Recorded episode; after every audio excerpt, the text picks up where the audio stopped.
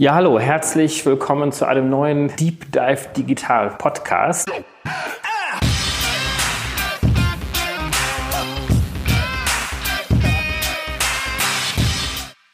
Heute haben wir Sven Plügger hier. Sven Plügger ist bekannt als der ARD-Wetterexperte. Wir werden heute über das Wetter sprechen, über das Klima sprechen, über die großen Fragen des Klimawandels natürlich auch, aber trotzdem versuchen auch so ein bisschen den Bogen nochmal zu spannen Richtung Wirtschaft. Wie verändert sich die Gesellschaft im Positiven, vielleicht sogar auch im Negativen? Und erstmal herzlich willkommen, Sven. Ja, David, grüß dich. Hi. Wie bist du denn eigentlich mit dem Thema Wetter in Berührung gekommen? Das ist eine ziemlich gute Frage, weil das ist lange her. Ich bin ja mittlerweile über 50 Jahre alt, wie man sieht. Und äh, mit vier, fünf Jahren, schon eigentlich bevor es mit der Schule losging, guckte ich sehr gern nach oben ich war so ein klassischer Hans Kuck in die Luft. Und dann gab es in der dritten Klasse in der Schule, da gab es so eine Unterrichtsreihe Sachkunde und Wetter. Man musste aufschreiben, wie viel hat es geregnet, welche Temperaturen, das in Millimeterpapier eintragen. Und dann äh, beobachtete ich mit Begeisterung Gewitter. Und ich guckte immer raus, hüpfte als Kind schon rum auf dem Balkon, wenn ich sah, da tut sich was, ist irgendwie ein Wettergehen drin. Und dann habe ich immer gesagt, dabei bleibe ich bis zum Studium und, wie man so schön sagt, darüber hinaus. Ab wann wurde dir denn klar, dass es einen Unterschied gibt zwischen Wetterveränderungen Veränderung und Klimaveränderung? Es gab im Grunde genommen natürlich schon im Studium eigentlich das Wissen, weil man natürlich das Thema Klima als Statistik des Wetters schon irgendwie behandelt hat, allerdings sehr vorsichtig. Ende der 80er Jahre war das ein, ein sehr theoretisches Thema. Und dann passierte ist, dass 1999 am zweiten Weihnachtsfeiertag der Sturm, der Orkan Lothar über den Süden Deutschlands zog. Daran kann ich mich noch wahnsinnig genau erinnern. Erstens, weil ich gerade ein halbes Jahr lang im Fernsehen Wetter machte. Zweitens, weil ich bei dem Sturm dran war zu moderieren. Und drittens, weil ich oben eine Böe mit 179 Kilometer pro Stunde erlebt habe. Ich habe gesehen, wie ein Drittel des Waldes, der dort auf diesem Berg, wo unser Wetterstudio war, umgefallen ist. Im ersten Moment ist man als Meteorologe dann faszinierend sagt, wow, ich war dabei. Und im zweiten Moment kommt dann der Gedanke, wie kann denn ein solcher Sturm so eine Kraft zustande bringen? Natürlich war das Wetter, das war ja einfach ein Sturm und Stürme gibt es nun mal. Aber in dem Moment habe ich angefangen zu überlegen, man hatte damals schon natürlich von der Klimaforschung mitgekriegt, das könnte sich irgendwie verändern mit Stürmen, mit anderen Phänomenen.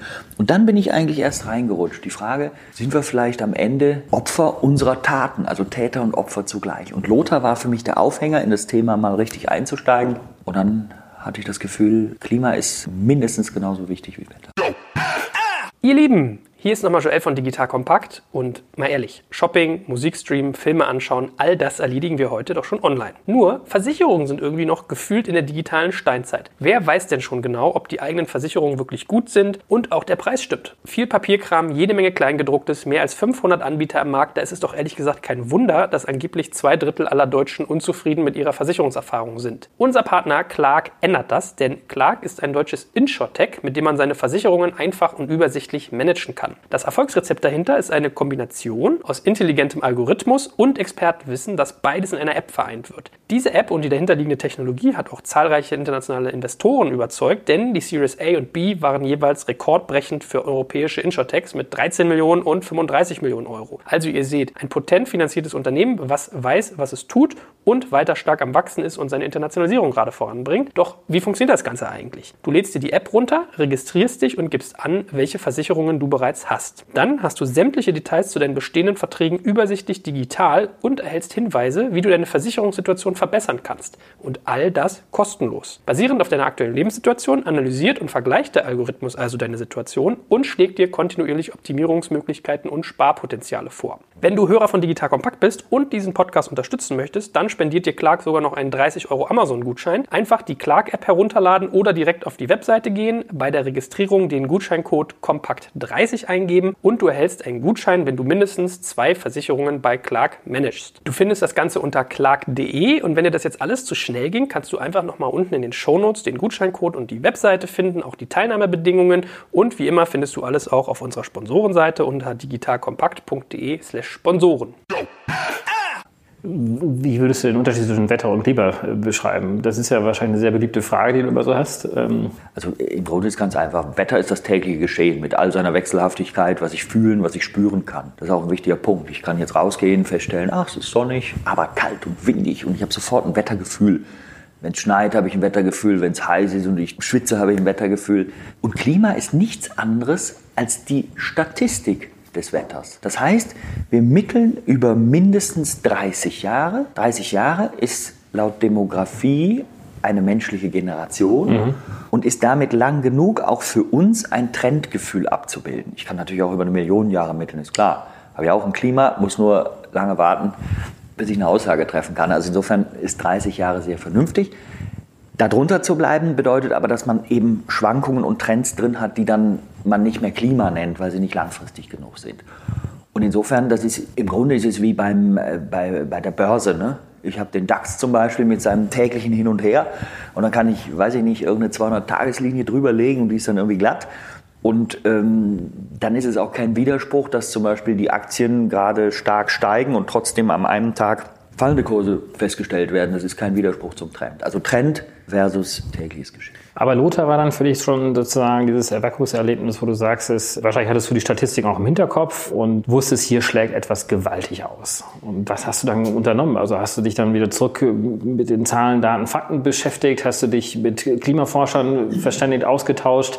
Was waren so für dich so die ersten Schritte, dich mit dem Thema auseinanderzusetzen? Also ich habe das natürlich immer schon gemacht, aber der große Unterschied ist, und das ist, glaube ich, was typisch menschliches, was allen passiert und mir eben auch, der Moment der Emotionalität versus der Theorie. Also ich habe plötzlich gespürt, was ist das denn für ein Sturm gewesen? Ich habe gesehen, die Bäume fallen der Reihe nach um. Ich habe gespürt, 179 Kilometer pro Stunde. Ich war, als der Wert noch kurz drunter war, draußen vor der Tür und habe gemerkt, ja, das ist viel Wind. Und ich hatte auf dem Häuschen oder in dem Häuschen, wo wir waren, wir hatten Besuch, meine Frau und ich, bei dieser Windgeschwindigkeit, es war ein Holzhaus auf 1100 Meter, ausgefüllt, es knarzte und knackte alles so. Also ich machte mir auch gewissermaßen Sorgen, wie das jetzt weitergeht mit diesem Sturm. Und plötzlich kam mir alles, was ich über das Thema Klima und Klimaänderung, Opfer- und Täterrolle, ich habe es gerade schon gesagt, schon wusste, emotional spürbar vor. Und in dem Moment fing ich an, mich viel intensiver mit dem Thema Klima auseinanderzusetzen, mich da reinzuarbeiten.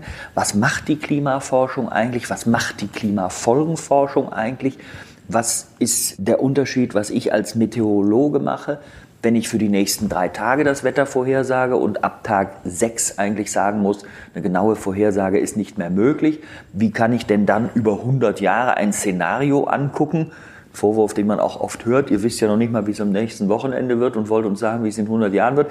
Das ist natürlich was völlig Verschiedenes, was man macht, weil ja eben auch Wetter und Klima was Verschiedenes ist. Aber das musste ich auch ein bisschen autodidaktisch, obwohl ich ja also diplomierter Meteorologe bin, ich habe es also studiert, musste ich mir autodidaktisch aneignen. Und das ging über längere Zeit. Und wenn ich das noch ergänzen darf, weil das war dann wirklich eine Erfahrung der dritten Art. Es gab damals, aber das ist schon einiges nach Lothar gewesen, noch die Talkshow Sabine Christians. Ja. Ist ja schon ein paar Mal abgelöst jetzt durch verschiedene verschiedene. Und äh, da war ich bei Sabine Christiansen eingeladen zum Thema Klima und Klimawandel. Wann war das? Das war, wenn ich mich nicht irre, 2007, 2006 oder 2007. Also das war schon sechs, sieben Jahre nach Lothar. Und dann äußerte ich mich zu Klimafragen und äußerte mich auch zum Kohlendioxid als natürlich dem entscheidenden Gas, weil wir davon einfach so viel emittieren, 36 Milliarden Tonnen jedes Jahr mit interessanterweise trotz aller Konferenzen weltweit immer noch steigender Tendenz. Also das ist ja auch das Dramatische. Und dann hatte ich mich geäußert und am nächsten Tag, ich habe noch nie so einen Postkasten gehabt in Sachen Mail, am nächsten Tag hatte ich eine Mail, da stand offen drin, offener Brief gegen mich. Und da lernte ich im wahrsten Sinne des Wortes die Klimaskeptiker, ich sage es jetzt nochmal bewusst so, heute sage ich eher Klimawandelleugner, zu diesen Menschen, diese Szene kennen. Und war orchestriert. Ja, ja, natürlich. Die haben sozusagen die Briefe fertig gehabt und haben sofort geantwortet. Also interessant, weil du sagst 2007. Selber habe ich ja auch schon ein, zwei Mal erwähnt, ähm, habe früher selber ja im Deutschen Bundestag gearbeitet. Wir haben sehr stark an Gesetzgebung gearbeitet, um insbesondere auch die erneuerbaren Energien voranzubringen. Und das ist so seit 2001, 2002 schon der Fall gewesen und sehr stark damals auch aus dem Argument heraus, wir müssen das tun, um auch mehr für Klimaschutz zu machen. Das heißt, wir haben da sozusagen ja schon, sozusagen, die Erkenntnis war ja durchaus schon da, zumindest in Teilen der Bevölkerung, in Teilen der Politik. Würdest du denn dennoch jetzt, wenn ich jetzt mal mit diesem Spannungsbogen mal anschaue, von Lothar über jetzt, sagen wir mal, Anfang der 2000er bis hin dann zu so einer Sabine Christiansen-Sendung, vielleicht sogar auch bis heute, wie würdest du denn feststellen, wie sozusagen die Aufmerksamkeit in der Gesellschaft ist für das Thema? Das ist eine wilde Schwankerei und Schwingerei. Also wir haben in den 80er Jahren überhaupt erstmals äh, das Thema äh, Also es ging eigentlich schon mit dem Club of Rome in den 70ern los. Aber da wurde das Thema so breiter gestreut. Wobei Club of Rome ja damals immer noch den Schwerpunkt hatte, knappe Ressourcen, wir haben nicht genügend Öl und Gas ähm, und da war Klimaschutz möglicherweise noch gar nicht so sehr im Vordergrund. Das war eine Randgeschichte, aber der Mensch hat gemerkt, dass er an irgendwelche Grenzen stößt, weil er natürlich gewusst hat, der Planet ist irgendwie groß und hat irgendwie viele Ressourcen, die man natürlich damals nicht richtig eingeschätzt hat aus heutiger Sicht, das ist klar. Aber man hat gemerkt, wenn die Menschheit auch so weiter wächst, wir sind jetzt siebeneinhalb Milliarden Menschen. Als ich geboren wurde, waren wir 3,4 Milliarden. Also wir haben uns seither mehr als verdoppelt in 50 Jahren, das muss man sehen.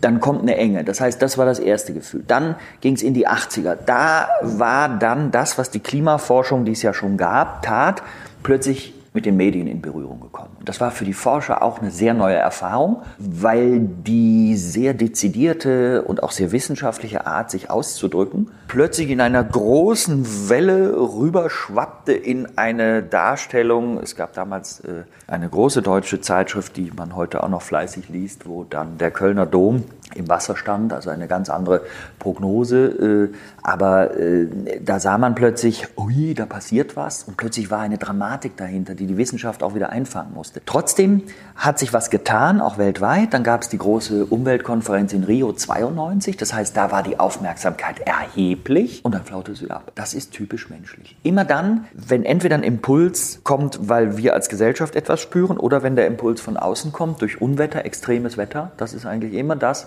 was uns wieder aufweckt und oh, das ist gefährlich. Dann kommt das Thema wieder ins Laufen und wenn das fehlt, geht es wieder zurück. Das Klimathema, Hans-Joachim Schellenhuber, der ja lange Zeit das äh, Potsdam Institut für Klimafolgenforschung, also das PIK geleitet hat, hat ja mal gesagt, der Klimawandel ist im Grunde genommen so eine Art Asteroideneinschlag in Zeitlupe. Das ist unser Problem.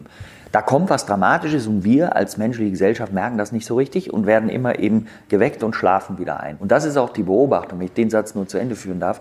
Dann ist es so gewesen, wir haben ja, weil du eben sagtest, Anfang des Jahrtausends viele Entscheidungen schon in die eine Richtung geführt. Aber jetzt kommt natürlich immer noch die politische Überlegung. Wir haben in Deutschland es ja geschafft, den Ausstieg aus dem Ausstieg, aus dem Ausstieg aus der Kernenergie hinzuzaubern. Das muss man auch erstmal schaffen. Man hat also damals gesagt, wir müssen raus, ohne Fukushima, ohne all die Ereignisse, weil man gesagt hat, da sind Gefahren und das ist, wenn man es ehrlich bepreist, auch ganz schön teuer, also ist anderes interessanter. Dann hat man es gemacht, dann hat man den Schritt zurück gemacht, dann kam Fukushima und hat wieder Rückschritt gemacht.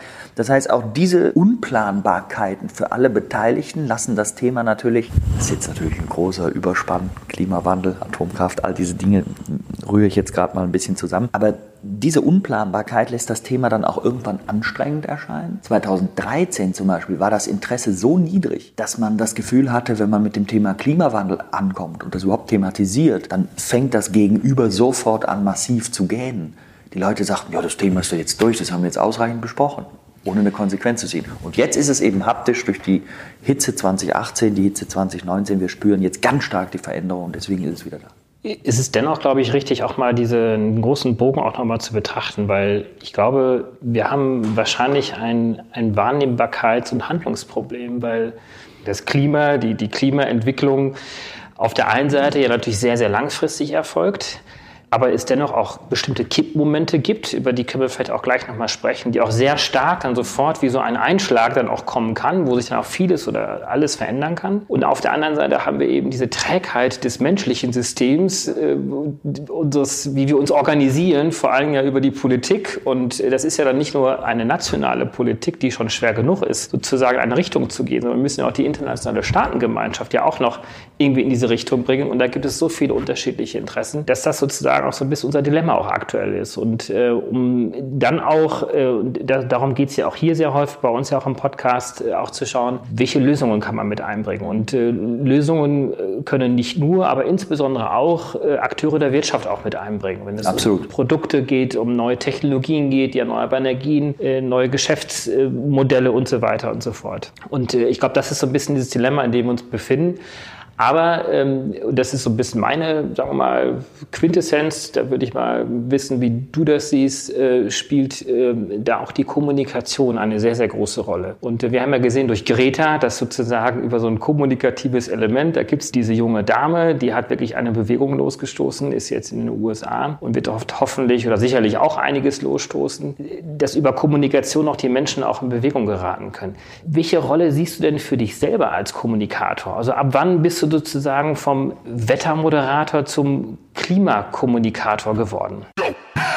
Ihr Lieben, hier ist nochmal Joel von Digital Kompakt und jetzt mal Karten auf den Tisch. Geht es euch auch so, dass ihr finanziell vorsorgen wollt und wisst, dass ihr das vielleicht sogar eigentlich müsst, aber gleichzeitig habt ihr keinerlei Lust, euch mit Aktien, Anleihen, Finanzberatern und Co. zu befassen? Mir geht es ehrlich gesagt ziemlich oft so und dann habe ich einen spannenden Tipp für euch, nämlich unseren Partner Scalable Capital. Mit Scalable Capital, was man durchaus, glaube ich, als Deutschlands führenden digitalen Vermögensverwalter bezeichnen darf, könnt ihr das Erstellen und Verwalten eures ETF-Portfolios den Profis überlassen und von einem günstigen Rundumservice profitieren. Wie das Ganze? Für das global diversifizierte Portfolio werden aus mehr als 2000 ETFs die vorteilhaftesten ausgewählt und eine eigens entwickelte Risikomanagement-Technologie überwacht alle Portfolios regelmäßig und führt automatisch Umschichtungen durch, wenn eine Abweichung der individuell festgelegten Risikokategorie droht. Was heißt das ganz einfach ausgedrückt? Wir sprechen hier von modernstem Risikomanagement. Ihr investiert mit dem guten Gefühl, dass euer Portfoliorisiko regelmäßig überwacht wird und dass eine Technologie agiert, sobald eine Risikoprojektion nicht in eurem Sinne ausfällt. Diese Form der Kapitalanlage könnt ihr ab einem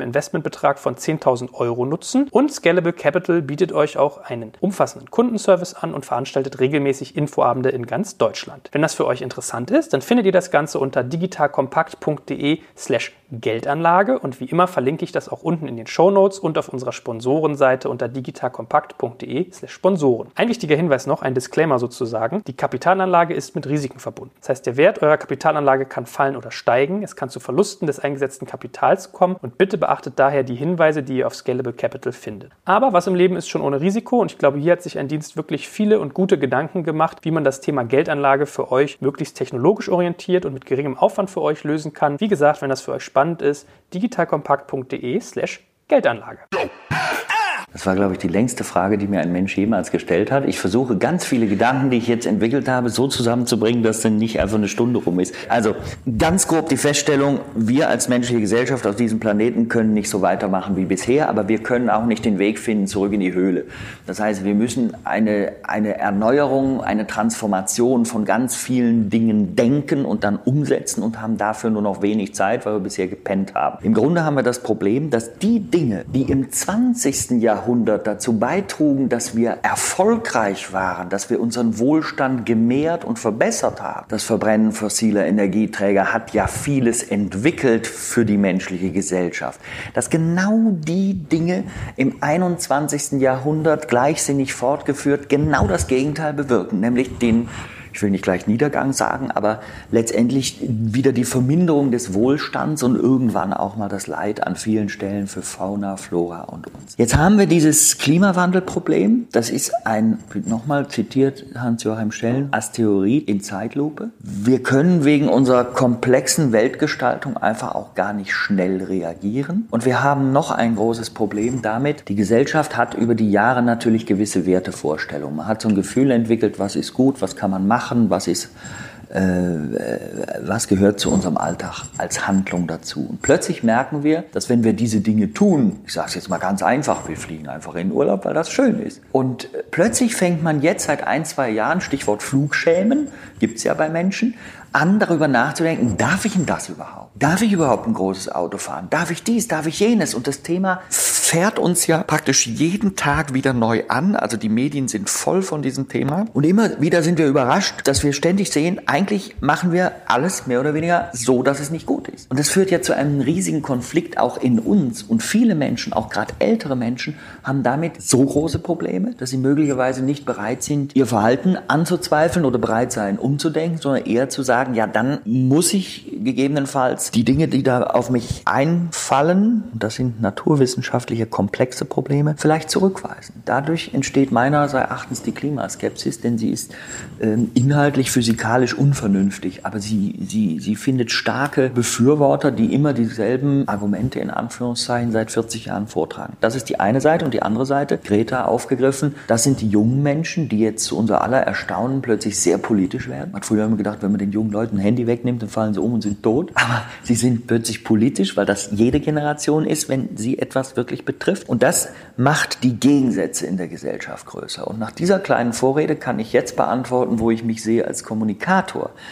Ich glaube, der ganz wichtige Punkt ist, neben allen politischen Dingen, die natürlich auch mit Meinung und, und Handlungen und Gesetzen zu tun hat, die man für und wieder betrachten kann und trefflich diskutieren muss, es muss einen gesellschaftlichen Diskurs darüber geben, gibt es aber eine Physik. Die Physik findet statt. Den Klimawandel interessiert es hochgradig überhaupt gar nicht, was wir von ihm halten. Wir machen etwas, das löst etwas aus und das löst wieder Dinge aus, die wir am Ende wieder zurückgezahlt bekommen. Punkt. Es gibt ja auch in dem Sinne keinen Umweltschutz, wenn überhaupt nur ein Schutz des Menschen in einer Umwelt, in der er leben kann. Das könnte man so übersetzen. Das gilt auch für den Klimaschutz. Man kann natürlich das Klima in dem Sinne nicht schützen. Wir müssen unsere Umwelt und unser Klima eben so erhalten, dass es für das, wie wir uns als Gesellschaft entwickelt haben, noch passt. Weil wenn die Transformation, die Änderung so groß wird, dass wir dem nicht mehr folgen können. Ne? Ein Meter Meeresspiegel bedeutet 180 Millionen Menschen, die unterhalb von einem Meter über dem Meer wohnen, müssen weg. Das ist ein Problem.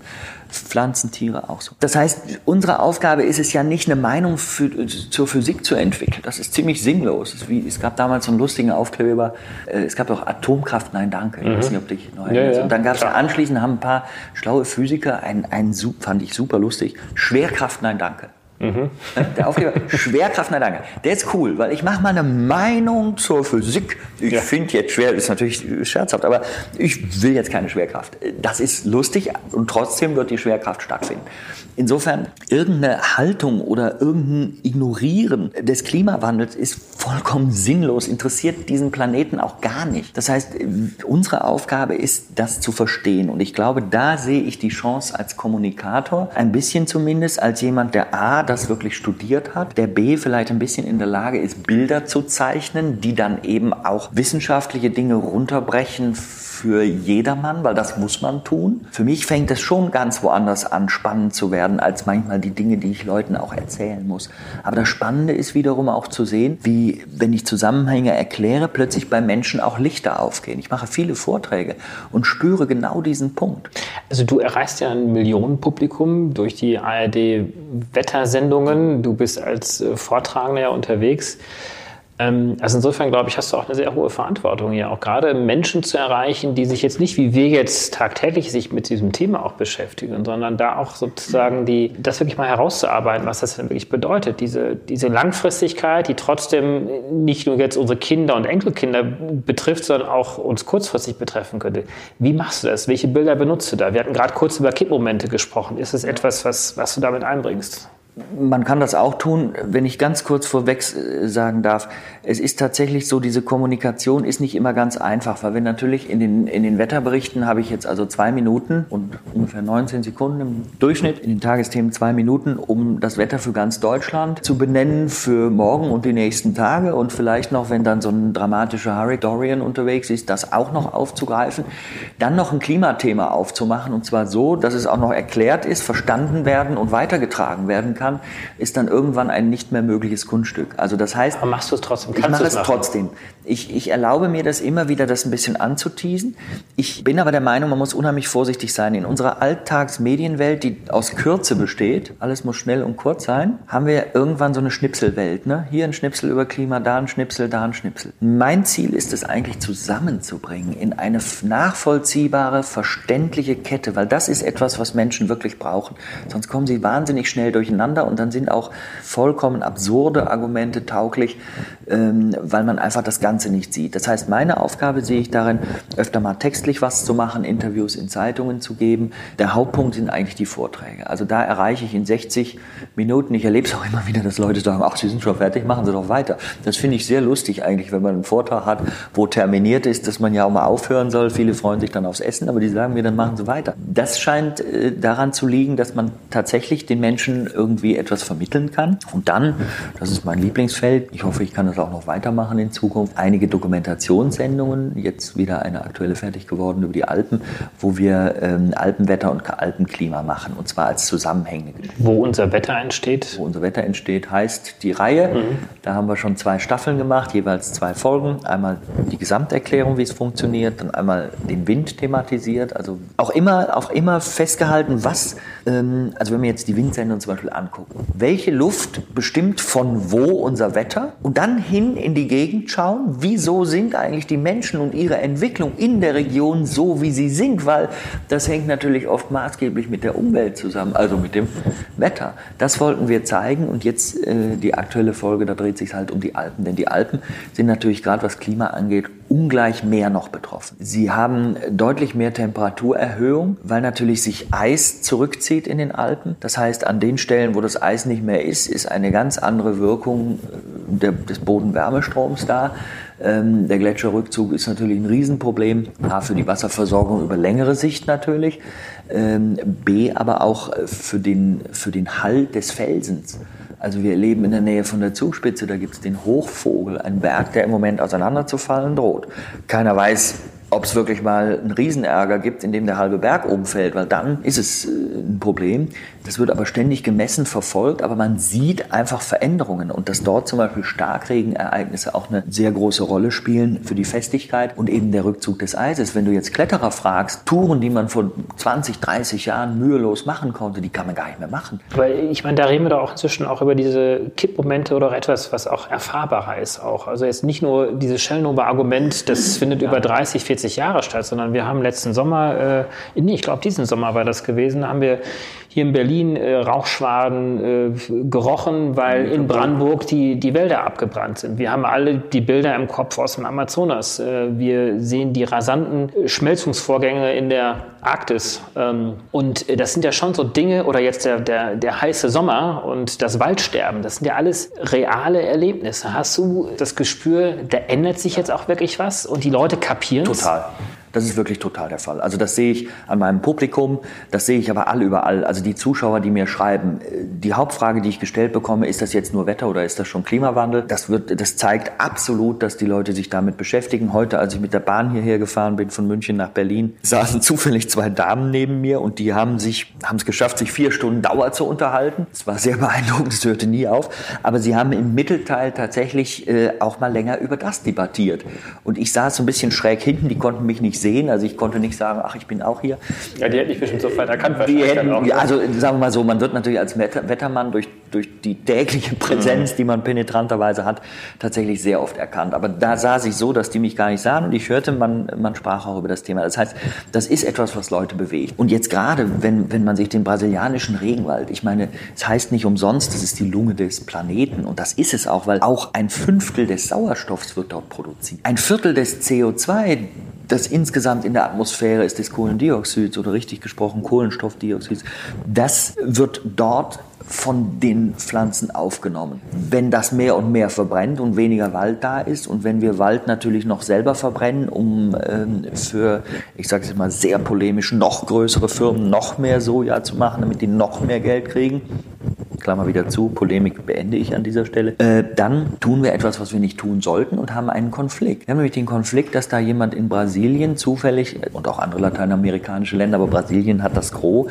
denen in Anführungszeichen gehört quasi dieser Regenwald. Das heißt, der dortige Präsident kann äh, irgendetwas sagen und ein bestimmtes Verhalten, zum Beispiel, wir wollen mehr Regenwald noch verwenden für die Wirtschaft, das sagt er, äh, das kann er sagen, weil da kann gar keiner eingreifen. Dann kommen Länder wie wir und sagen, Mensch, Junge, das darfst du nicht machen, um es mal auch vereinfacht darzustellen. Und dann spielt er uns zurück, naja, liebe Deutsche, wenn ihr 2038 erst aus der Kohle aussteigt und wenn man anschaut, dass ihr, liebe Deutsche, seit Beginn der Industrialisierung das Land Nummer 4 von 194 seid in Sachen Emissionen von Treibhausgasen, dann seid ihr gerade jetzt nicht die, die mir hier sagen können, wo es lang geht. Vor allen Dingen, ihr seid diejenigen, die, den, äh, die das Steak kaufen, äh, für das sozusagen dann auch dann die, diese Landflächen dann äh, bereitgestellt werden. Und damit will ich sagen, dass wir in Deutschland eine sehr gute Klimarhetorik haben. Viele Menschen glauben, wir sind sehr klimafreundlich, wir sind Vorreiter. Das hat man jetzt nachgewiesen, in Europa sind wir es nicht mehr, wir belegen jetzt Platz 8 und damit ist man kein Vorreiter.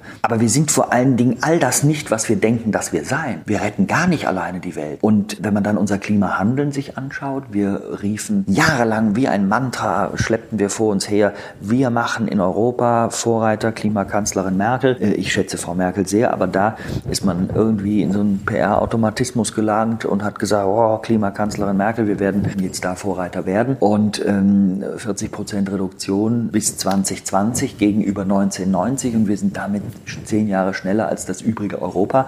Und dann merkt 2017 irgendein Politiker, dass bald 2020 ist, mit der Folge, dass man diese hehren Ziele äh, streicht, zehn Jahre in die Zukunft verlegt. Also wir müssen uns auch darüber klar werden, wir sind bei weitem nicht so gut, wie wir denken oder wie manche denken, dass wir sind. Und wir sind jetzt wirklich gefordert. Die Zeit wird knapp. Wir müssen jetzt auf weltweiter Ebene, und deswegen habe ich nochmal diesen Konflikt Brasilien-Deutschland angeschnitten, wir müssen hier zu einer weltweiten Einigung kommen.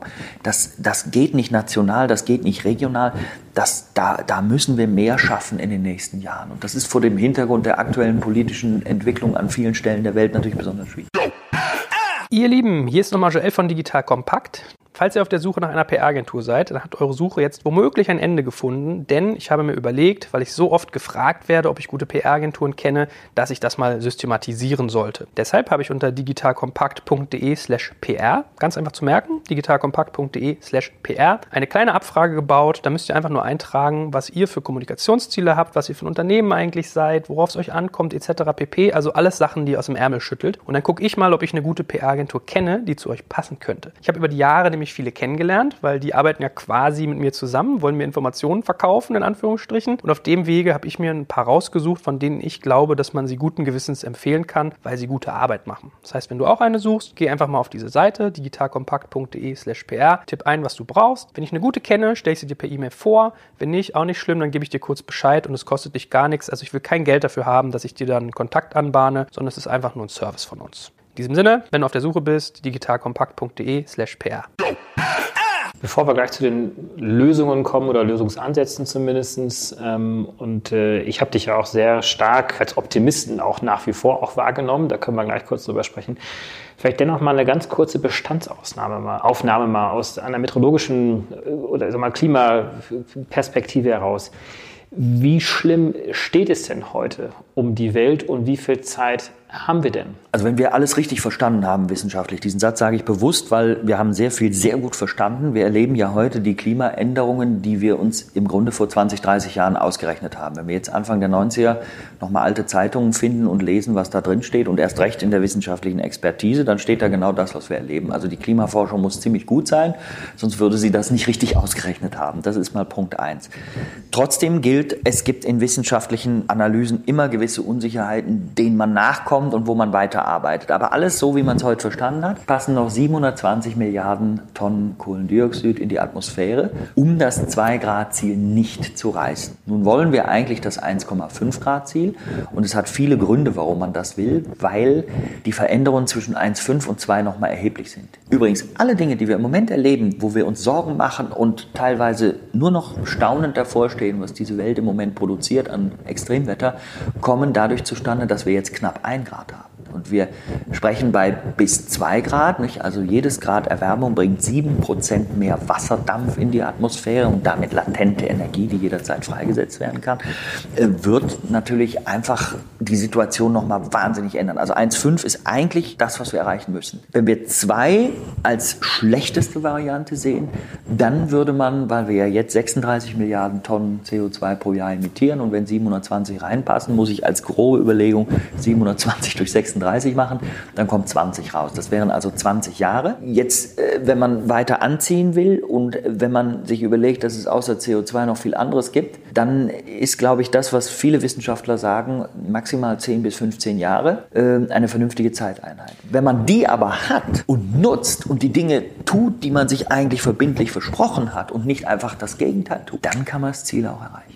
Ich habe mir die Zahlen auch mal von unserem Team nochmal raussuchen lassen. Wir reden in der Regel immer nur von CO2. Und wir reden dann in der Regel von insbesondere die erneuerbaren Energien auszubauen, weil sie ja weitestgehend klimaneutral sind, äh, wenn man jetzt mal so die Biomasse mal ausklammert an der Stelle. Aber, und das muss man immer wieder mit hinzufügen, ich habe ja eine kleine Grafik auch mal mitgebracht, ähm, ist, dass die fossilen Energien gerade mal zu 55 Prozent für Klima oder für Treibhausgase weltweit verantwortlich sind. Äh, das andere sind äh, Emissionen aus der Landwirtschaft, ist aus der Industrie, das sind CH4-Gase aus den Abwässern und so weiter und so fort. Darüber wird eigentlich noch viel zu wenig drüber gesprochen, oder? Absolut. Also das Kohlendioxid steht einfach im Mittelpunkt, weil es eben in der größten Menge überhaupt emittiert wird. Und vielleicht, weil Svante Arrhenius, äh, der Chemie-Nobelpreis, äh, ich glaube, hat 1903 den Chemie-Nobelpreis gewonnen, äh, gewonnen sei schon, bekommen, so heißt es anständig. Man gewinnt ihn nicht, man bekommt ihn. Und der hat damals den Satz geprägt, wenn wir als menschliche Gesellschaft weiter so leben, wie wir das bisher tun, nochmal, das kam, es ist ein Satz aus etwa 1895, dann werden wir die Gelegenheit haben, in einer wärmeren Umwelt zu leben.